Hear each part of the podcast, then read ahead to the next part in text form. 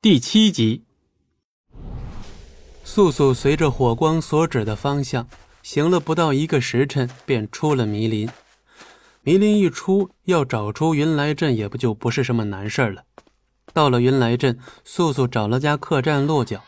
店小二一见素素腰间别着有些奇怪的雀跃标，立马屈着身子拦在她面前：“姑娘，还有姑娘，求你放过小店吧。”再斗一番，我们这小本生意可真的是赔不起啊！素素不解，再往店里一看，正有两派人相对而坐。看他们的服饰，素素心里有个底了：一是穿着白色道袍的落水门，另一则是灰色袍子的苍穹派。看这两派剑拔弩张的模样，素素也不好上前询问，拉了店小二问问吧。这一问便知，吴敬门已发出水幽石的消息。这两大门派也是为了夺水幽石而来，生怕对方先一步自己到达吴敬门，恨不得赶尽杀绝。素素都不管店小二的阻拦，就在两派后方挑了个位置坐下。刚才自己添上了一杯茶，有一群人冲入客栈，店小二吓得躲在柜台下面。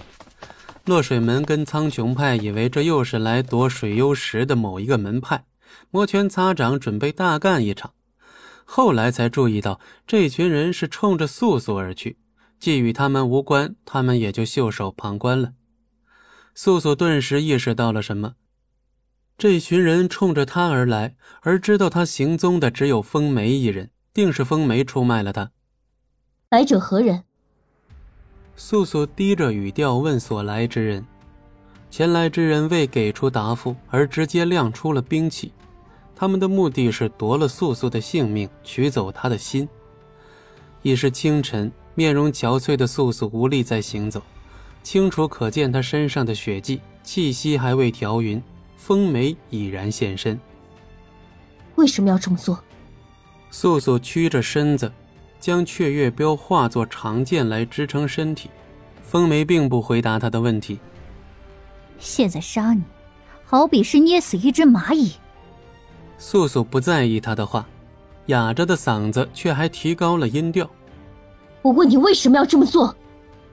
方才风梅脸上的笑意忽的消失，一脚踹向素素。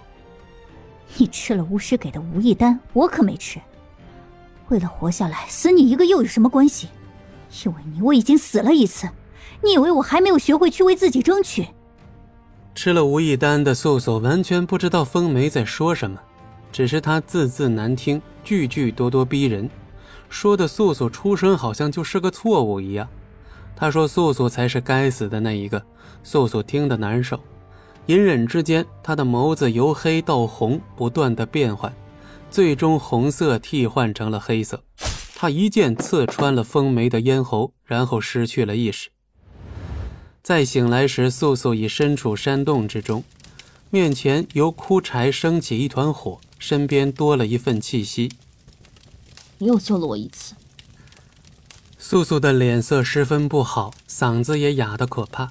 她身边的龙当往火中添了一根枯柴，作为报答。我需要知道你去无尽门夺水幽石的目的。